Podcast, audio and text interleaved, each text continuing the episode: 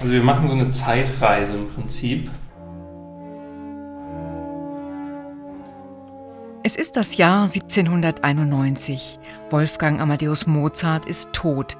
Sein letztes Werk, das Requiem, bleibt unvollendet. Ein bis vier Spielerinnen und Spieler schlüpfen in die Rolle der Mäzene Mozarts und reisen in seine Zeit zurück.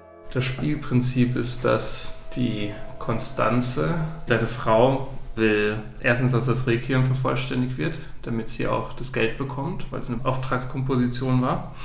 Und wir sollen aber auch sozusagen die Erinnerungen, was für Erinnerungen wir an Mozart haben, was für Werke wir in Auftrag gegeben haben bei ihm und so weiter. Also am Ende gewinnt die Person, die die größte Rolle in Mozarts Leben gespielt hat.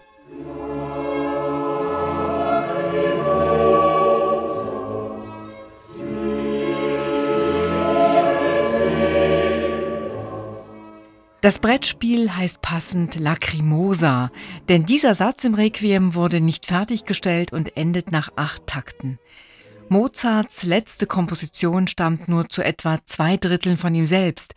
Die Entstehungsgeschichte des Requiems wird seit langem diskutiert. Eine gute Basis für ein Strategiespiel, das nun erstmal vorbereitet werden muss. Leg den Spielplan in die Mitte. Mhm. Das haben wir gemacht. Dann sollten wir so eine rote Mozart-Figur ja. haben. Genau, die darfst du nach Salzburg stellen. Da wird dann nämlich der geboren. Also wir brauchen auf jeden Fall Platz für dieses große mhm. ja. Spielbrett. Das Spielbrett liegt auf dem Tisch und verspricht, es wird komplex. Eine Europakarte in der Mitte, Mozarts Werke am oberen Spielrand, die Sätze des Requiems in angedeuteten Notenlinien und Instrumenten sieht man am unteren Spielrand. Aber nicht nur das Brett ist vielschichtig. Sind gut 30 Seiten Anleitung. Ich würde schon sagen, man muss sich ein Video angucken, was es erklärt, oder jemanden haben, der das schon gespielt mhm. hat. Ansonsten jetzt schon schwierig.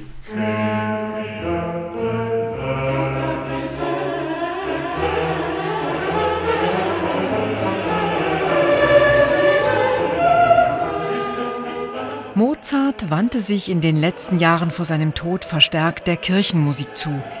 Das Requiem mit vier Vokalsolisten, Chor und klassischem Orchester wird durch die fehlenden hohen Bläser nochmal im Klang verdunkelt. Doch so viel wird im Brettspiel nicht über das Werk erzählt. Die Musik findet eher spielerisch einen Platz, mit Notenplättchen, Opuskarten, mit Mozarts Werken und vielem mehr. Seine Opern sind zum Beispiel oh. dabei, aber auch seine Sinfonien, geistliche Werke sind dabei. Also man bekommt schon so einen Eindruck, was er gemacht hat. Also auf der Verpackung steht 90 Minuten. Ich bin mal gespannt.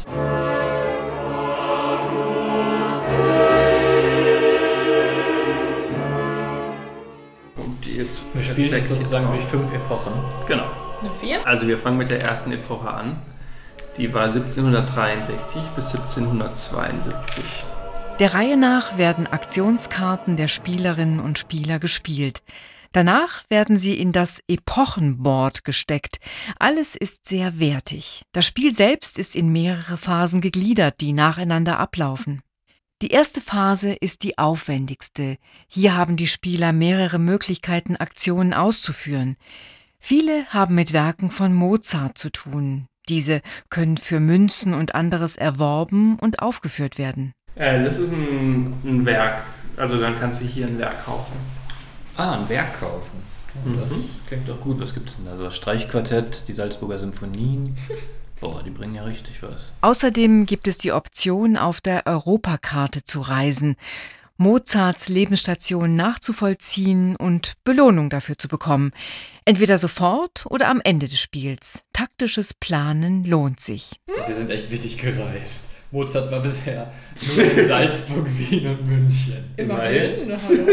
Beim Spiel geht es nicht darum, das Lebenswerk Mozarts möglichst detailgetreu nachzuerzählen, sondern die Lebensgeschichte geschickt zu kombinieren. Auch das Vermächtnis des Komponisten will dabei im Auge behalten werden. Die Vollendung des Requiems bringt eine Menge Punkte. Ja, ich habe richtig Bock jetzt zu komponieren. Und zwar komponiere ich den Trompetenpart im Confutatis.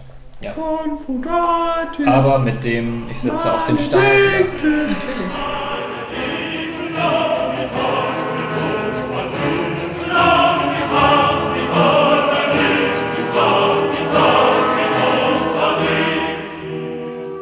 Hat jeder Spieler vier Aktionen hinter sich, beschließt die Verwaltungsphase die Epoche. Alle Ressourcen werden neu geordnet und Punkte verteilt, bevor die nächste Epoche und Runde anbrechen. Okay, jetzt haben wir alle diese vier Runden gespielt. Jetzt kommt die Abrechnungsphase. Okay. Also am Beispiel von mir, ich kriege zwei Talent, Genau. ein Rad, Zwei Rad. ja, zwei Rad und ein. Eine Komposition. Perfekt. Genau. Wer am Ende die meisten Siegpunkte hat, gewinnt das Spiel und darf sich als die einflussreichste Person in Mozarts Leben bezeichnen. Ich bin voll weit hinten. Ich brauche mal Siegpunkte. Das ist doch relevant, oder ich nicht? Ja, was- aber dafür hast du halt irgendwo mehr Geld bekommen. Ja.